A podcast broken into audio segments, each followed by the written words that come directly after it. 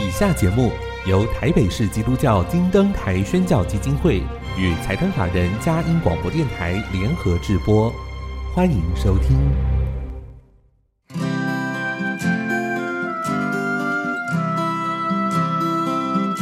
在现代紧凑的生活节奏里，以爱建立和谐的家庭生活，以喜乐专业的态度投入服务，一起营造你我的美丽人生，成为一个快乐又丰富的译文生活家。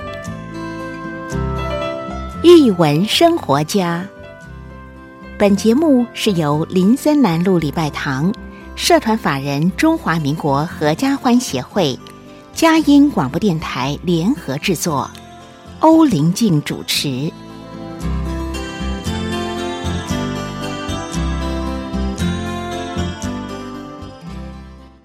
这里是佳音联播网台北 FM 九零点九。桃园 FM 一零四点三，各位亲爱的听众朋友，大家好！您现在所收听的节目是《译文生活家》，我是节目主持人林静，很高兴跟您在空中相会。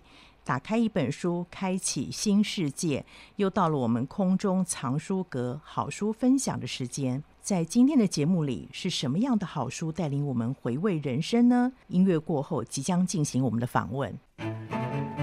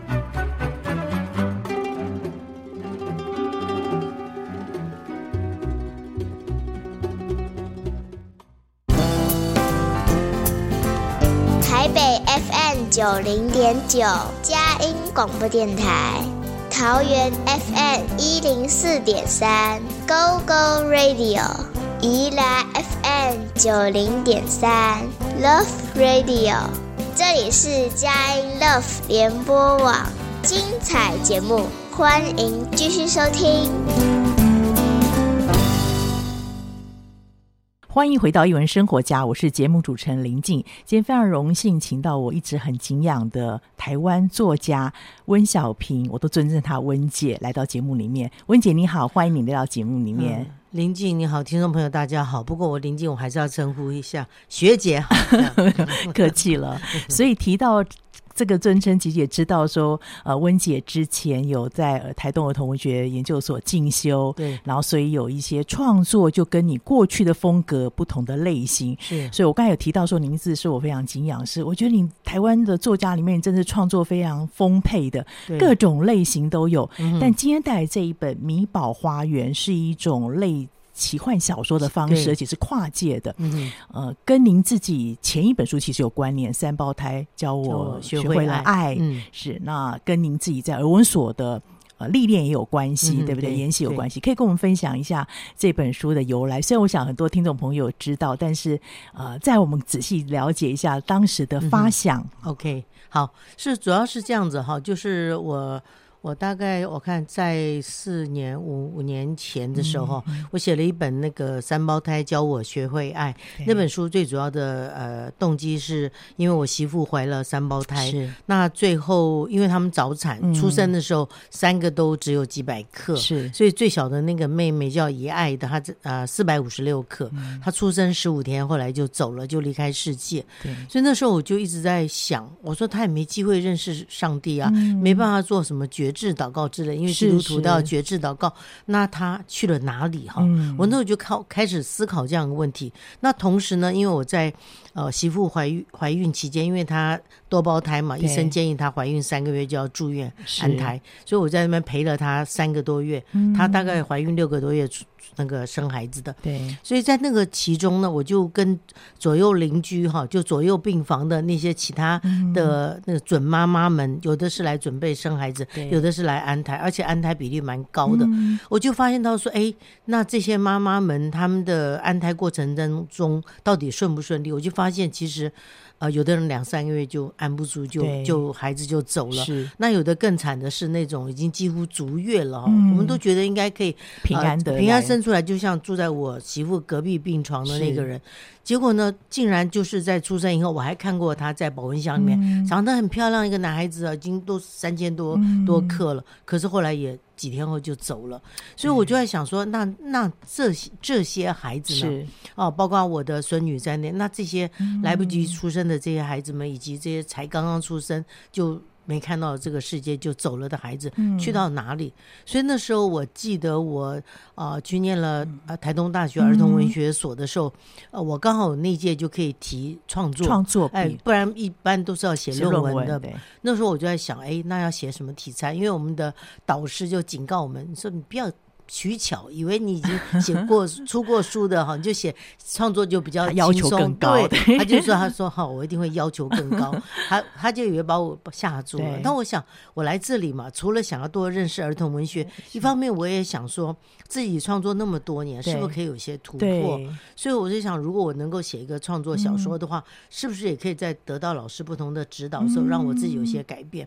所以那时候我刚好那个导师，我修他的课，第一门课就是幻想小说。嗯、葛龙军，葛对，葛龙军，对。那我之前比较少接触到幻想小说这个领域嘛，啊、对。所以后来我就在上课的呃过程当中，我就开始思考，哎，那这样子好了，我来挑战自己写一个幻想小说，嗯、那这样会不会老师就会觉得，嗯？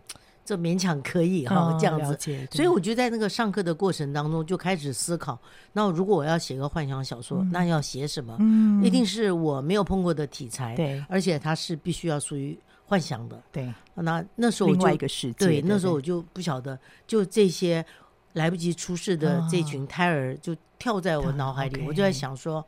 没有人写过这个题材，我是不是可以来帮他们说一些话？嗯、也是第一次看到，对对，呃，比较好奇是在进一步问，刚好我们有一些共同的特质嘛，对对，就是刚好都是在儿文所毕业。那小平姐以前的创作，刚才也提到说，您比较不是接触到幻幻想小说这一块，您觉得在你转换这样主题当中，您有主题了？好，那可能有一些主角的人物设定也出来了。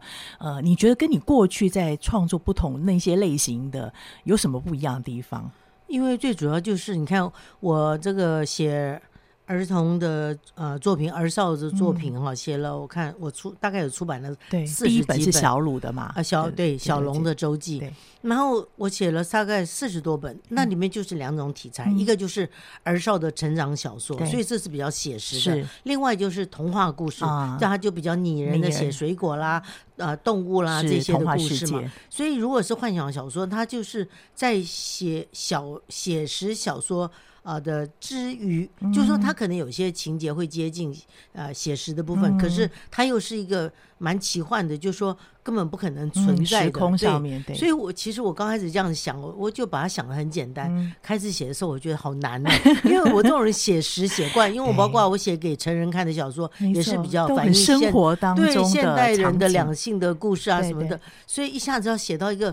很奇幻的世界啊，有时候会不小心就又回来了。对对对，是。而且后来我是本来只呃专注在写米宝，也就是、啊、呃来不及出生的胎儿的故事。可是后来我发现，都是胎儿的想法，好像没有一些成人世界的反应跟反馈的话，嗯、好像又不够。所以后来我在这个当中就变成说是米宝，然后跟他们的父母之间就轮流出现，就是说米宝出现了以后，然后就交代他的背景，他的父母怎么样，他的家庭怎么样，为什么会他成为。为米宝来不及出世，嗯、是自然产生的原因，还是意外，还是被迫减胎，或是？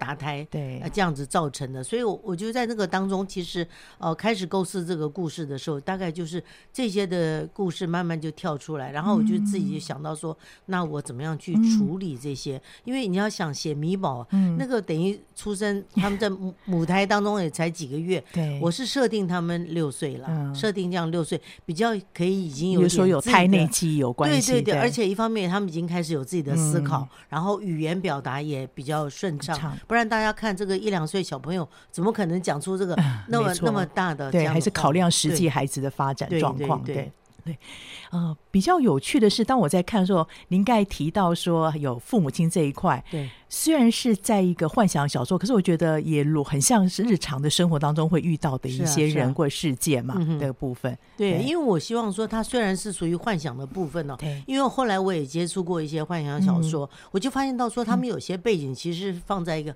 真实世界里面的，他只是在真实世界里面啊呃有一群这个可能，或者有一群人，或者是有一些事，是我们自己完全想象不到的。就好像我们在人这样子走来走去的过程当中。有朋友就开玩笑，你怎么知道会不会在我们的身边有一些鬼魂的存在？嗯、然后你就跟他这样交错而过。是，所以我在想，如果是这样的话，那这些人当然他就是凭空想象出来的，他不一定是真实的。是，可是我想，我写米宝，我让他可爱一点嘛。嗯、有的人会觉得说，哎呦，人家就把他称为什么英灵，或者是那个没有死去的那个民俗的对对对对那些。那个好像那个鬼宝宝那种感觉，我就觉得你干嘛把这些孩子写的那么恐怖嘛？大家好像就很害怕他们嘛。所以后来我就在想，哎，那我就要写一群非常可爱的米宝，他们就住在花园里面，在那边也跟一般的孩子一样，有很多玩乐啊，丢滑梯啦，啊，捉迷藏啦，然后怎么样的这捣蛋啊，是。啊。等等的，然后让他们在这个花园当中生活，嗯，然后最后完成他们自己在人世间的最后一个梦想。是，而且你的场景设定也非常特别，嗯、选了一棵树，对，对不对？可以跟我们分享一下那个场景设定当时怎么想到，而且有一个意象在那边。是啊，是这样子，因为最主要就是因为我们写小说就知道嘛，嗯、就是说你在一个故事当中，有时候会有一些。物件在里面是常常出现的，而且它是有特别含义的。的就像如果大家还记得哈，这个比较老一辈人可能知道《阿甘正传》，阿甘它里面就有一片羽毛，对，对不对？从头到尾贯穿。对，对，所以呢，我就在想说，那我这个故事里面，除了米宝跟他的父母之外，那要。产生一些什么样的连接？嗯、所以那时候我就在想哈，我的我是把米宝花园设定在医院的旁边，嗯、因为像我常常去的那个医院旁边就会一个很大的花园，而且里面有湖泊、有天鹅，然后有鸽子，嗯、然后有各种的花卉，啊、所以我就在想说，米宝花园就应该是一个像这样子充满阳光啊，充满了四季不同的花花朵的这样一个地方。所以那时候我就在想说，那。这个花园里面，它一定有一个主要的树木嘛。嗯，那我后来我就我自己去查资料，我就发现，哎，台湾最常见的那个树木哈啊，就是呃呃，就是台湾低海拔四大树木里面之一的榕树是最常见。那我为什么学？选榕树，我觉得有时候要帮上帝的创造要去证明，嗯，因为我觉得既然是上帝的创造，它就应该都是美好的。对。可是问题是我们人呢，老是喜欢用自己的想法去贴标签。是。那那时候我记得我在写《美宝花园》这个故事的时候，同时我要提出我的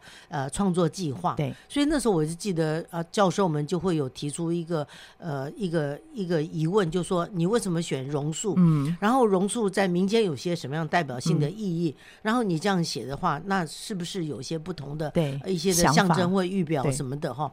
那后来我就跟老师解释，我说因为榕树它长得非常的奇妙，嗯、为什么？它有很多的气根，对，从它的这个树干、树枝这样的垂下来，啊、然后呢落地又在生根，啊、然后呢你一棵榕树看起来就是一个很茂密的，密的。对，然后它一串一串，如果一颗一颗长下去的时候，它就像个榕树林，然后榕树林这些的气根，我就把它想象成是好好像母体的那些。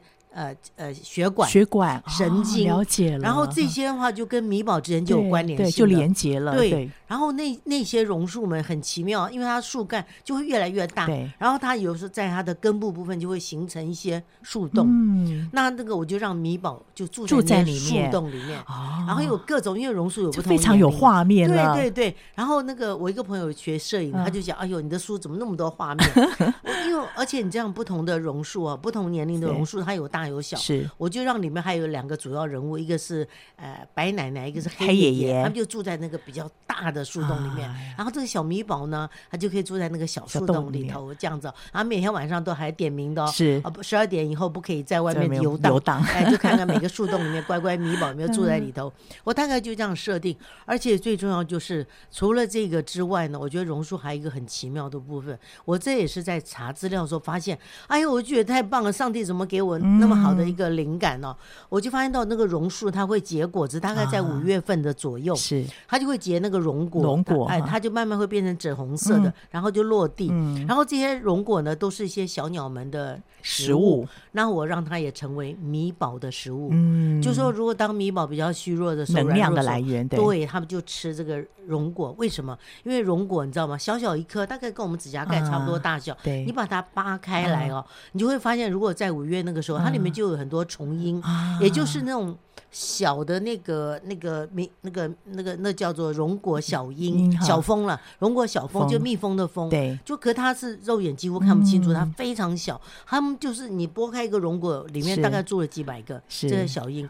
那这些小鹰怎么进去的？到小蜂了啊，小蜂，因为它出生孵化的时候是呃绒果小呃那个虫鹰，对，所以它是绒果小蜂。它就是母的要产卵的时候，它就会钻洞里面，钻到。进去这个绒果里面，是，然后在里面产卵，产卵以后孵化出来有雄的有雌的，然后雄的负责把这个这个榕果再咬一个洞，然后呢让这些孵化的雌蜂，它们交配后是。再飞出去，飞出去以后，他们在其他的绒果里面再产卵。可是问题是呢，这些呃雌小蜂，雄小雄雄小蜂最可怜，它一生都见不到外面的世界，它的任务就是让雌小蜂受孕。然后雌小蜂飞飞出去，可是问题是有的时候不幸的时候，雌小蜂可能就在里面就死了。是，然后也可能这个要下下蛋的这个、嗯、这个呃这个榕果小蜂，这只准妈妈就死在里头了。是，所以我觉得它的象征意义跟那个跟很人类很像，接近对。对，所以后来也是白奶奶用这个故事去安慰那些米宝，是因为米宝就不懂说为什么我没办法平安的出生，是啊，来到这个世界上，后来。白奶奶就用这个荣荣果的这个例子，用荣果小峰的例子举例给他们听。你说，你看这个荣果小峰多辛苦啊！可是他们有的时候真的就是没有办法顺利的飞出这个荣果，继续去繁衍的。所以，呃，在呃在一般自然界，他们就称这个为那个这个他们的育婴房，荣国小峰的育育婴房，让这个荣国那么小一个荣国，大自然好奇妙。所以那个真的。温姐考量了好多场景的设定跟整个角色设定，那我们先进一段音乐，待会来听听看这些角色里面有它的特殊性。我们先进一段音乐。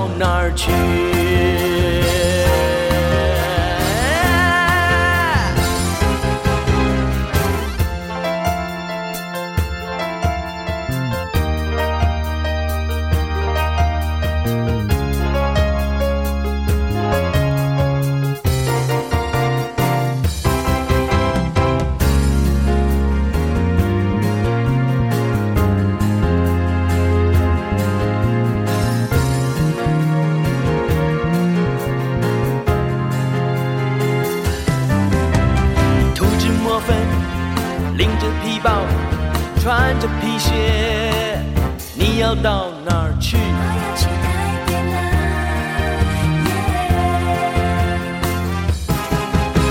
你提着皮箱，带着钞票，欢天喜地，礼拜去倒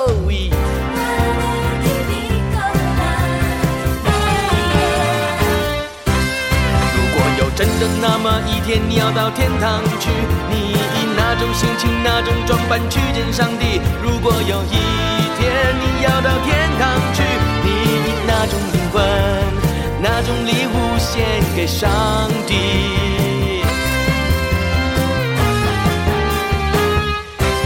你是要提心吊胆、偷偷摸摸、紧张兮兮，还是整齐衣衫、兴高采烈、昂首阔步？你要到哪儿去？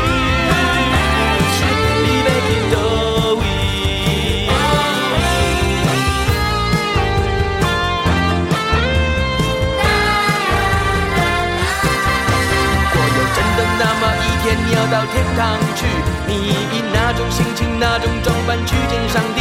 如果有一天你要到天堂去，你以哪种灵魂、哪种礼物献给上帝？要提心吊胆、偷偷摸摸、紧张兮兮，还是整齐衣衫、兴高采烈、昂首阔步？你要到哪儿去？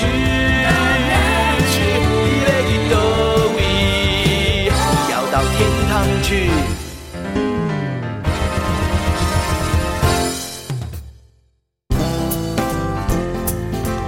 台北 FM 九零点九佳音广播电台，桃园 FM 一零四点三 Go Go Radio，宜兰 FM 九零点三 Love Radio，这里是佳音 Love 联播网，精彩节目。欢迎继续收听。欢迎回到艺文生活家，我是节目主持人林静，很高兴跟听友在空中相会。现在在我前面有一本非常精彩的好书，也非常动人。米宝花园是由温小平温姐所创作的。刚刚第一段节目里面，温姐已经介绍了创作的由来，跟她自己生命的经历，还有在儿文所的学习，尝试不同文类的创作。那老师呃，温姐也分享了她自己角色的设定跟那个场景都有很重要的意象跟寓意。那现在就要请教温姐，就是在这本里面，你有一些角色的设定嘛？那当然以这个还没有出生的孩子啊、嗯哦，那其实我觉得贯穿里面是一种爱耶。他们一直要想要确认，他是不是得到父母亲的认可、父母亲的爱为主。呃，里面有九个角色，对不对？主要角色九个米宝，九个米宝。对，当时这个角色怎么去思考过来？除了我知道最主要的小秋跟小夏之外，对，另外有一些是他有生活当中的原型嘛。是啊，嗯，对，我先解释这个米宝，因为有的人不太了解米宝的意思。米米宝的意思就是一个是迷你宝宝，因为未及出世，有的两三个月就非常小，啊、才几公分大。然后还有一个就是只是迷失迷路的宝宝，嗯、他们找不到回家的路，是他不知道他们死了以后他们去到哪里。那还有一个就是米宝，英文的、啊、英文的、呃、肉球，肉球，因为有的那种很小的那种胎儿就像个小肉球一样，嗯、所以这样的话大家会比较了解那个米宝。所以我刚开始。设定就是先设定了一对双胞胎兄妹，嗯，他们就是因为出生的时候阴阳两隔，对。啊，妹妹活下来了，是。那哥哥就是来不及出，哎，出生发现意外，发生意外，就后来就离开了。可是那妹妹就一直非常想念这个跟他呃在母腹当中一起怀的这个哥哥，所以后来一直到过了很多年，他有机会再回到这个他当初这个出生的这个医院的时候，他无意间看到在米宝花园里面看到哥哥的身影，因为那个哥哥，人家就讲说，哎，那他怎么会认得呢？当初在母母母胎母腹当中是一个胎儿，我就设定说他在梦中一直看到一个穿着一个短裤、一个上衣的一个男孩子，他就一直在梦里面追他，追不到，所以他一看到他就知道那就是他哥哥这样子，然后也从他。哥哥就是小秋开始，他叫小秋小夏，就是因为他们刚好就是他们的预产期就在夏秋之间，所以爸爸妈妈早就帮他们取好名字，一个叫小秋，一个叫小夏这样子。对，然后就从小秋这边就呃带领呃带带引出很多这个住在米宝花园里面的米宝。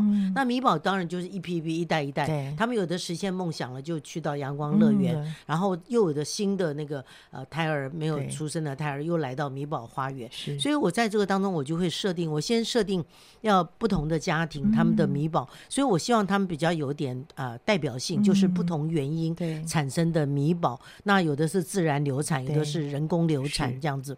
那有的是譬如说意外，嗯。哦，像我第一个让他啊在小秋之后出现的就叫月儿，月亮的月月儿，他是在妈妈妈在中秋节那天啊不小心意外啊这个流产的，对，所以我就让他取了名字叫月儿。那妈妈就是一个。所谓人家口中的小三，那妈妈其实蛮冤枉的。她跟男的交往的时候，她并不知道那个男的已经结婚，所以男的后来知道她怀孕，就逼着她要去打胎。她死都不肯，她要捍卫她自己的女儿。可是没想到被那个那个大老婆找上门了，对，就就推了她，打了她，就让她流产，所以让那个月儿出生就是蛮蛮蛮凄惨的。可是在在那个过程当中，她当然最后还是。之间也有这个母女的情节，因为他不谅解，他以为他是妈妈没有把他护卫好，哎，害得他这样子啊流掉了，所以他有时候跟妈妈之间也还是有误会，所以类似像这样子的。然后另外还有一个也蛮蛮凄惨，他就在呃米宝花园里面跟小秋等于算是并列这个男主角啊，拼图男一男 二，人家都这样称呼哈，那就叫拼图。那拼图我取这个名字，他其实就是蛮悲惨的，因为他是妈妈已经怀孕到四个月了，而且妈。妈妈是高龄产妇，本来以为可以顺利出生，没想到就是突然发生意外，然后孩子有一些病变，医生就跟他讲一定要拿掉。所以而且他更惨的是怎样？他妈妈说这个孩子没办法生出来，已经够可怜了。结果到他生的时候，结果因为孩子太大了哦，然后他怎么生不下来，卡在那里。是，所以后来医生就决定要把他。用剪成一块块再出，所以叫拼图，对，叫他，所以他出生的时候身上就有很多斑纹，就那种裂纹这样子。然后，我另外一个设定就是他。啊，爸妈就是因为怀了他，嗯、特别还买了一个白纸图的那个拼图，拼图，所以他们在怀孕过程就在拼这个图。啊、所以我用两种意象去对对称哦，就是说来呃来代表这个孩子，他其实蛮、嗯、蛮辛苦的啦，嗯、就是面对这样这个，所以他有时候会用自己的这个创伤去安慰其他的米宝。是。他说：“你们看看我身上那么多，我出生的时候比你们还更惨的，这样子对，对不对？”那里面还有一些，还有一个就是我也蛮喜欢，我把它塑造成一个蛮活泼的。一个角色，一个很活泼的米宝，就他出生，他妈妈才怀孕两个多月，妈妈就是那种很不。不珍惜、疼惜自己，对对，对小蝌蚪，妈妈就是常常就是就是关系混乱，然后就就怀了，怀了就把他打了这样子。所以那个小蝌蚪，就让他就是在那个当中是，呃，刚开始当然还是很忧郁，可是他的个性就是开心。对，他常常跟他讲，来来来，我们来玩比赛啊，比赛看谁呃吃呃吃喝过最多味道的羊水 这样。因为他说他那个妈妈就是根本不在乎有没有怀孕，所以还去吃那个什么麻辣锅，对麻辣锅啦，还有什么。那个叫什么什么光什么。当 当归一样，对，那但反正就各种各种味道，对，还有什么芒果也吃，什么都乱七八糟都吃这样子。所以我里面就大概有时候就会按照他们的出生背景，譬如说像有一个都不讲话的，我就给他取名字叫闷锅，对，他当然有不同的原因这样子。所以我让他们里面有高龄产妇被迫怀了多胞胎，必须要减胎，那孩子当然很冤枉，你为什么要减我呢？为什么不减哥哥不减姐姐呢？这样子为什么是我？对，那有些是家里重男轻女，已经生那个女儿，然后他这个有那个婆压力，对，就。逼着他要把孩子剪胎，呃，不，不是剪胎就流流流掉这样子，反正他们就是有各种原因。所以这些米宝来到米宝花园的时候，他们就背负着各种不同的原因，所以有些米宝就会很悲伤，对，然后他觉得他被遗弃，所以我在里面设定啊，人家说那米宝不能一辈子住在这里，越住越多啊，那我就让他们就说，他们要完成他们在人世间最后一个梦想，他们就可以离开，去到阳光乐园。那每个米宝梦想不一样，有的米。米宝说：“妈妈自从怀孕以后，一直不知道要取什么名字，所以一直叫他宝宝宝宝。嗯、他说满世界都是宝宝，一叫宝宝大家都回头这样子哈。所以他说他的愿望就是希望爸爸妈妈帮他取个名字，名字这样子。对，所以他们有。”不同的心愿，对，在这个过程当中，怎么样去完成这个心愿？对，我觉得你非常的良善哎，这个过程当中，因为包含这个里面有一个反派的角色黑爷爷嘛，你也没写的太可怕，对啊，因为我觉得，因为我这个书当初设定就是说，我希望儿童少年都可以阅读，是，那既然你希望儿童也阅读，我不喜欢像有些像。像那个那个啊那个什么哈利波特，啊、我我就不太喜欢里面很多很黑暗的部分。部分我觉得你不要让孩子在那么小的时候就接触那么黑暗。我说，即使是一个来不及出生的一个胎儿，嗯、我觉得那个生命都值得被珍惜、被爱惜的。所以你为什么把它写的那么阴暗呢？是是没错，对。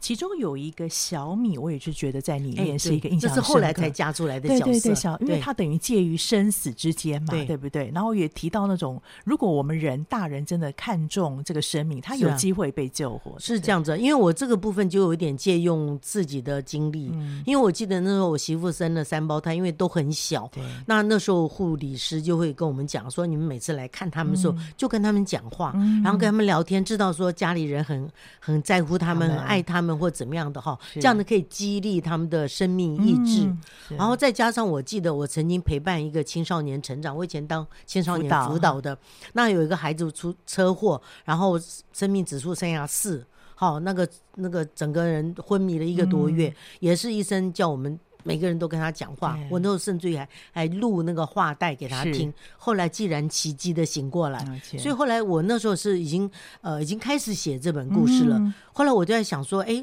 那个是不是可以写一个这样的角色，小米哈？为什么叫小米？因为他爸爸妈妈认识的时候就是呃一交叠在小米堆当中，啊、就在司马库斯嘛，斯那就这样子认识了，嗯、然后。爸爸就去追妈妈这样子，所以后来他们怀了这个孩子，他们就决定要取绰号叫小米这样子。对，可是他就是因为呃妈妈是得了红斑性狼疮嘛，然后医生是警告他不能怀孕，可他他知道他自己提迟早都会离开世界，他觉得说我如果他走了，那谁要陪他先生呢？所以后来他就冒死，真的是冒死，他就把。自己暗地里把药都停了，她为了这个丈夫要怀这个孩子，那大家会觉得说，这怎么可能呢？嗯、这也是有有真实案例。我认识一个女孩子，她就是这样的冒死、嗯、为她先生怀了一个孩子，嗯、而且还生下来了。所以我就让她这个小米到最后她，她呃因为妈妈八个多月嘛，突然就昏倒，然后被迫早产。然后可是因为妈妈一生她出来，妈妈就走了，走了。爸爸没办法原谅这个孩子，也没办法看到这个孩子，哎、对对，认为你就害死了这个。妈妈，我多爱他，那个爸爸真的非常爱那个妈妈，所以他就根本不去看那个孩子。所以那个孩子在保温箱里面，医生就已经发出多少次的病危通知，他就说这个爸爸都不来看他一下，连连那些米宝们都不能原谅，我们是没机会活下来耶。你这个有机会啊，你爸爸去看他一下，说不定那个小米他就起来了，对，生命意志力就被激发了。所以当然我就要卖个关子嘛，最后。到底爸爸怎么样？大家自己来看，有没有把小米救起来呢？对，嗯，这是过程当中，我刚才听了好多哦。呃，比如说温姐讲到各种不同的状况，那因为它其实有一点点需要医学的佐证，对不对？对没错，前面也预备了好多的，嗯、对，工作，对不对？在这个前置工作当中，也对这个医学有一些的了解。对，因为我看了蛮多这方面，就像我刚刚讲，为什么设定米宝是六岁，嗯，那就是因为我看过日本的医学博士池川明，嗯，他就专门做胎内记忆的研究，哦，他也做过各种的调查，他就发现孩子们就是到。六岁以后就会失去了胎内记忆，啊，就有些孩子是存在的，所以我就设定米宝的年龄在六岁，就是这样子啊。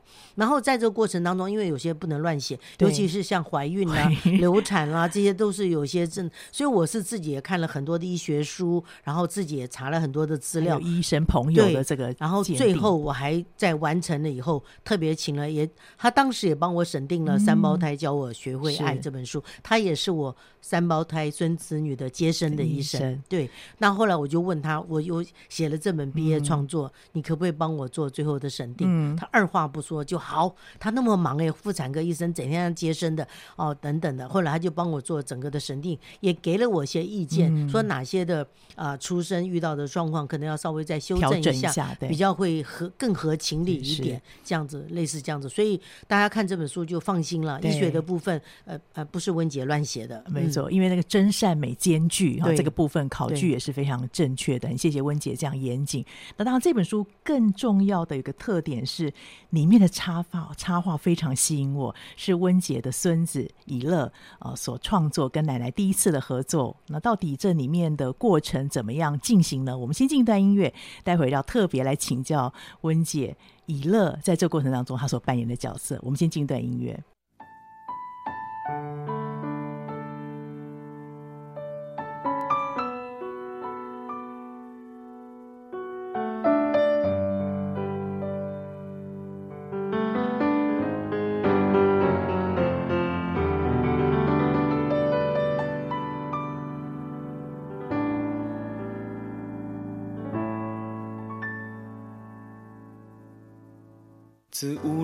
生活中逃出，让繁忙放慢了脚步。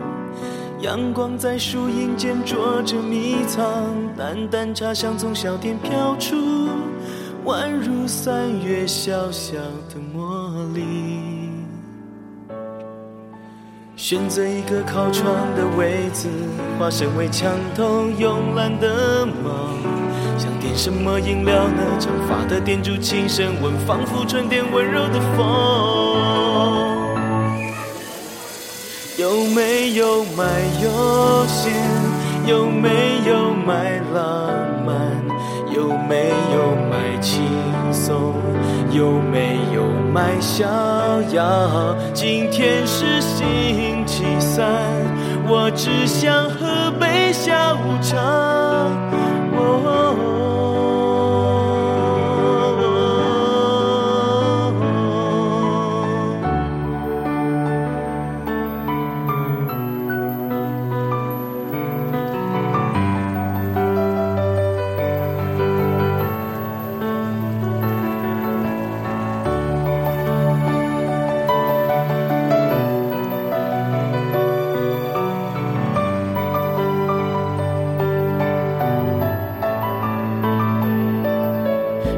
做了一对情侣，喝着爱情调制的饮料，抛开缠绕多年的伤痛，不在别人的回忆里生活。我要来点不一样的。窗外晃过的每个身影，叠印着忧愁与寂寞。这样一个紧张的城市，放累积的压力。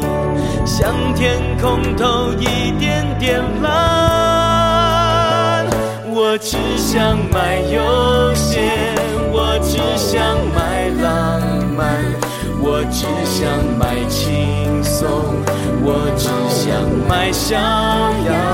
今天是星期三，我只想喝杯下午茶。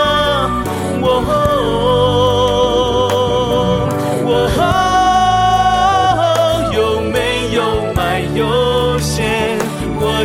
想买悠闲，有没有买浪漫？我只想买浪漫，有没有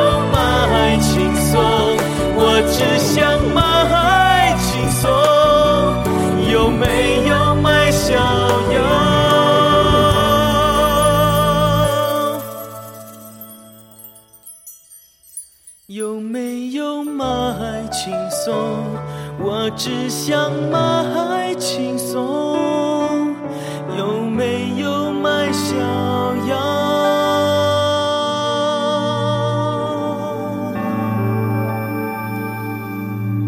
我只想买逍遥。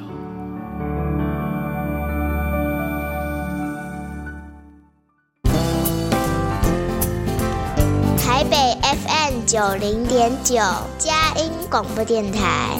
桃园 FM 一零四点三 Go Go Radio，宜兰 FM 九零点三 Love Radio，这里是佳音 Love 联播网，精彩节目，欢迎继续收听。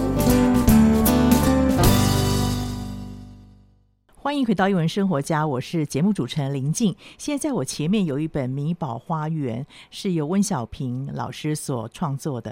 啊，这温老师不仅仅是用非常精彩，还有他自己生命的历程来创作这一本跨界的幻想小说。更重要是，他的插图也非常吸引你，而且插图是有意义的啊，是由他的孙子张以乐小朋友所创作。可以请温姐帮我们介绍一下。当时怎么会想到请以乐来画这个插图？还有这个以乐的图真的非常细致，很有层次感。对，因为其实认识我的朋友就知道哈，就是我的第一本童书哈，呃，是叫《小龙的周记》，啊，当初在《国语日报》连载的。那他的插图就是当年我的儿子画的，那时候儿子大概小学六年级。啊那时候，可是后来儿子没走上画画这条路啊。嗯、那我这次为什么会想到那个以乐哈？嗯、这个耶和华以乐的以乐。嗯他是一个三胞胎里面，就是本来可能预定是要被剪胎剪掉的孩子，嗯，那后来父母亲决定不剪胎，所以就取的名字叫怡乐，嗯，啊，就是耶和华必预备的意思，对。对对。然后在这个过程当中，因为呃，因为他们三胞胎各自的发育都遇到一些的困难，嗯，譬如说姐姐以琳，她就是脑性麻痹，嗯，所以她走路就比较有有一些小问题，嗯，那以乐她就是会比较。内向个性就不太跟人讲话，所以他有时候呃幼幼儿园念了三年毕业，嗯、你问他班上有些什么同学，他讲不出来那个名字，嗯、所以他不跟人家说话的。那到了小学，我们就以为会好一点，他在家里会讲话，熟人啊，熟悉的。陌生人就不讲。嗯、他到了小学以后，就发现这情况还是一样，而且很严重。嗯、老师问问题，他也都不回答，就跟你低着头。嗯、因为我去他们班上讲故事啊，嗯、我就发现哎。怎么姐姐都很机，这个机灵啊，每个个性不一样，看到我好像看陌生人一样，都不理我这样子啊，所以后来就发现这个情况有点问题。可是呢，老师有注意到一个现象，就是他虽然都跟同学之间没有互动，可是呢，在下课的时候，大家都出去玩的时候，他一个人就会在教室里不停的画画。嗯，他幼儿园的时候几乎不怎么画，而且画的不好。可是他小学以后开始就疯狂的爱上这个画图哈，就是拿个本子自己随身就这样一直画。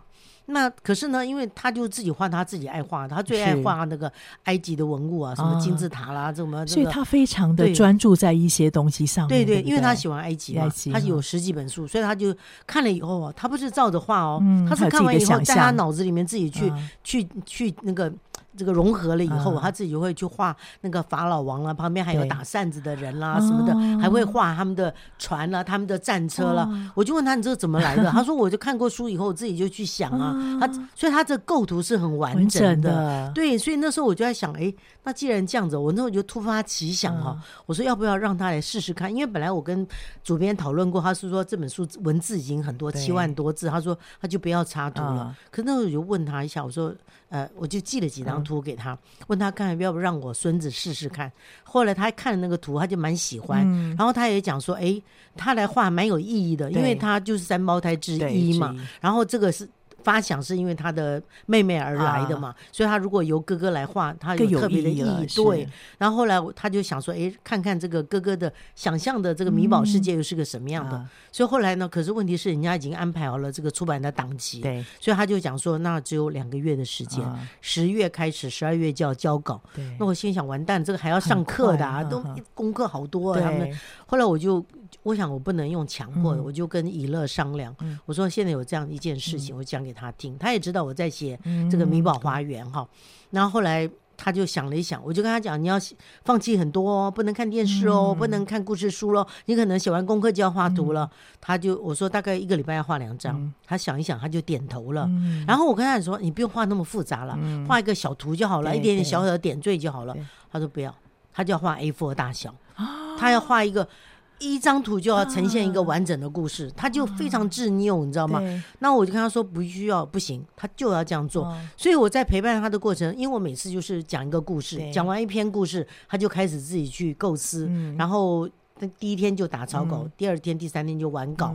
然后我就发现到这个当中，有时候遇到一些难题，他画不出来。譬如说，他要画一个湖上面哈的拱桥，他怎么都画不出来，他就气到那边跳脚这样子。自我要求也对。那我就跟他讲，那就放弃了什么，他就不行，他就一定非要就怎么样完成。譬如说，他不太会画人物，偏偏我里面那么多米宝，对不对？然后他就想，哎，好像每个米宝都。头发发型不一样，服装也不一样，他就觉得哦痛苦死了，你知道吗？可是他还是一样努力的去克服，重承诺，对，非常好的品格，这样。而且你知道，真的非常奇妙。可以告诉大家，那时候才三年级还是四年级？他那时候才八岁啊，才八岁，很小，才八岁啊。就一般来讲，人家就觉得那个呃，所以有的人看他图就说认为他很有天分，是这样子。可是问题是，我觉得天分是一回事啊。一个那么小的孩子，他要重承诺，他真的要完成这样，而且他有他自己的要求跟标准，你知道吗？我们一般画树嘛，小朋友大概就画一圈一圈一圈就完成了。我跟他说，你就这样子画就好了。我还示范给他看，不要，他非要把榕树叶一片一片的从大到小，对，从最小的到最大的，你知道吗？就让，而且你知道吗？我因为我不是特别强调榕树气根嘛，没错没错，所以这个榕树气根的图腾是这本书的重点。重中之重，它每一棵树的那个气根，它就自然把它画成那个那个图腾，用气根在树干上面形塑成各种不同的样子，对，非常的精彩，对。不过封面很可惜啊，封面没有放榕树，我本来要坚持要放榕树，后来呢，出版社是选了这个。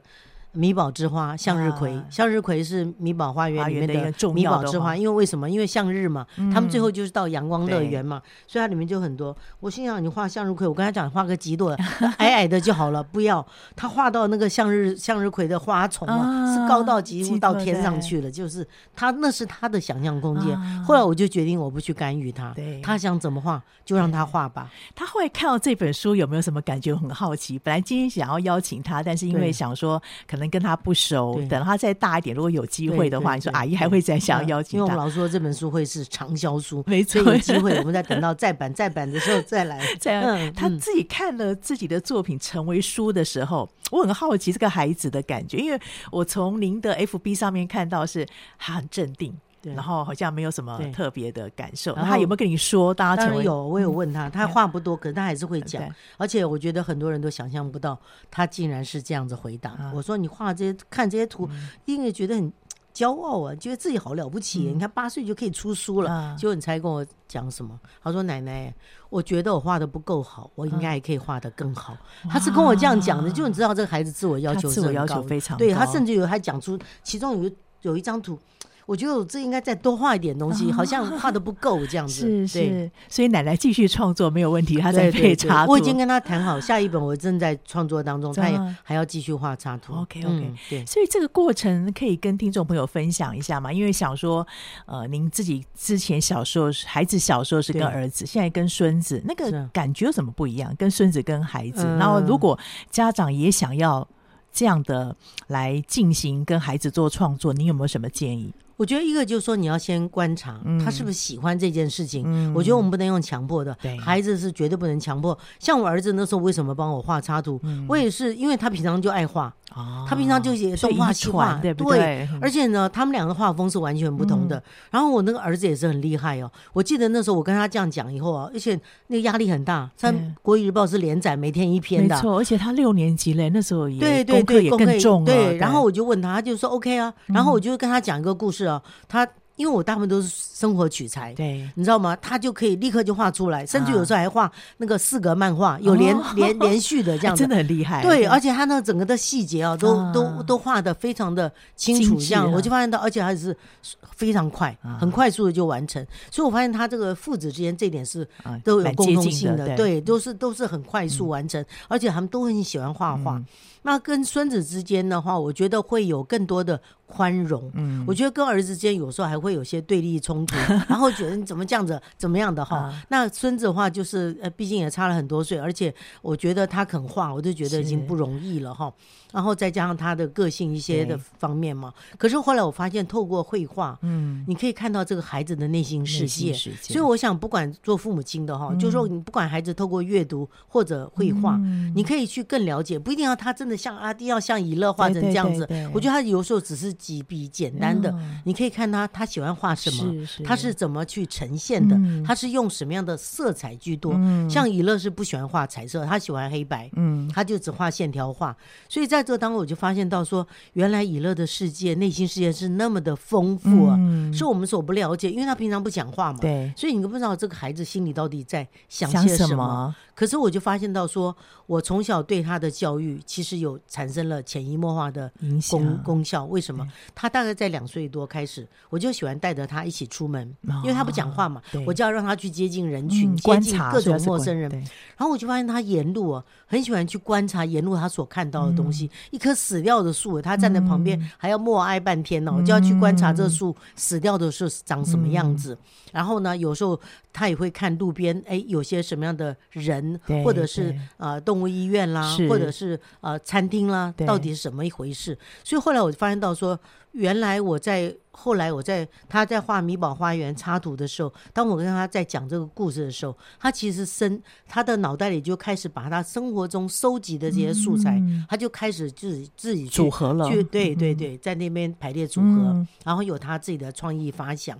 然后从第一张图到最后，我觉得他一直在进步当中，嗯、因为呃十十八张图，总共十八张图，里面他从第一张到第十八张，其实他一直在进步。对，你知道看到第十八张的时候，我眼泪都要掉下来，嗯、因为最后第十八张就是整个的结局嘛。局。最后这些米宝到底有没有去到阳光乐园？嗯、而且那个一堆没有走的米宝排队哈欢送，然后这些米宝我就吓到，我说。嗯他每个米宝，他跟我讲，你看每个米宝的衣服不一样，鞋子不同，连头发型都不一样，你知道？我就在想啊，天哪！因为他刚开始是不肯画人物的，他说好难画。我说那这样子你就画背影吧。所以大家就发现他里面的米宝几乎都是背影，他不太会画脸这样的，顶多侧脸。对，所以我就发现说，哎，这个孩子你要给他时间空间，他其实也在成长。然后你可以看到说。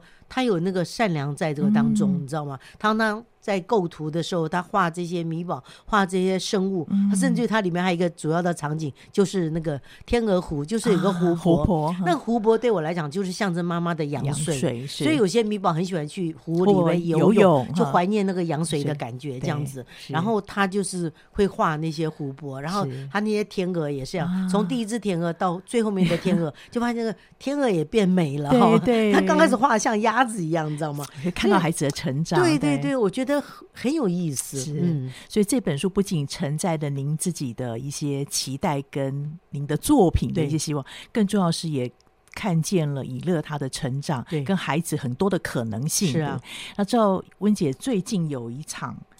这个新书发表会，可不可以跟听众朋友分享一下？是礼拜五晚上，呃，八月十八，礼拜五晚上啊，时间定的比较晚一点，因为大家要上班，就在晚上八点。它那个地方很近，在呃诚品的南西店，所以大家如果搭捷运在中山站下车走过去就到了。然后这个这一场的话，我重点会比较放在这个亲子创作，对，所以我的题目定在说亲子携手。走入书画世界，哦、所以你一定要先阅读，然后再透过绘画彼此间有些连接。所以我这个是让他有一个从儿子就是。亲呃母子的创作，嗯、就小龙周记，然后一直带到这个祖孙的创作，嗯、是就是跟怡乐之间的这个米宝花园。是，所以在这当中，我重点就会放在这个亲子创作，就是说父母亲也许跟孩子之间可以透过这样子啊，嗯、你写你写故事，他画图，图或者他画他写故事，你画图，图亲子间自己看怎么去做，嗯、然后在这个当中，我觉得可以去连接起。亲子之间啊，更多的故事以及美好的关系。很谢谢温姐今天这么精彩的分享，《米宝花园》好的故事有好的插图，更重要是您祖孙一起共同来完成，有一个很好的记忆。所以，听众朋友不要错过这一场八月十八号礼拜五晚上八点，在成品南西店可以看到温姐怎么样从她孩子呃一起创作到孙子创作，一起携手进入这个绘画的世界里面，留给自己生命当中留下一个美好的经验跟回忆。期待您下一本，还有以乐一起的创作。好，如果你有机会，也期待有以乐一起过来分享。好，那各位听众朋友，谢谢你今天收听我们首播在电台。过几天之后，你可以在我们佳音的联播网点选下载区，今天所有访谈的连接都在这上面，可以分享给您中南部的朋友或者海内外的朋友。那 Podcast 上面也有，一起来享受，也来阅进入阅读的这个精彩的世界。谢谢你今天收听，欢迎下周同一时间再会。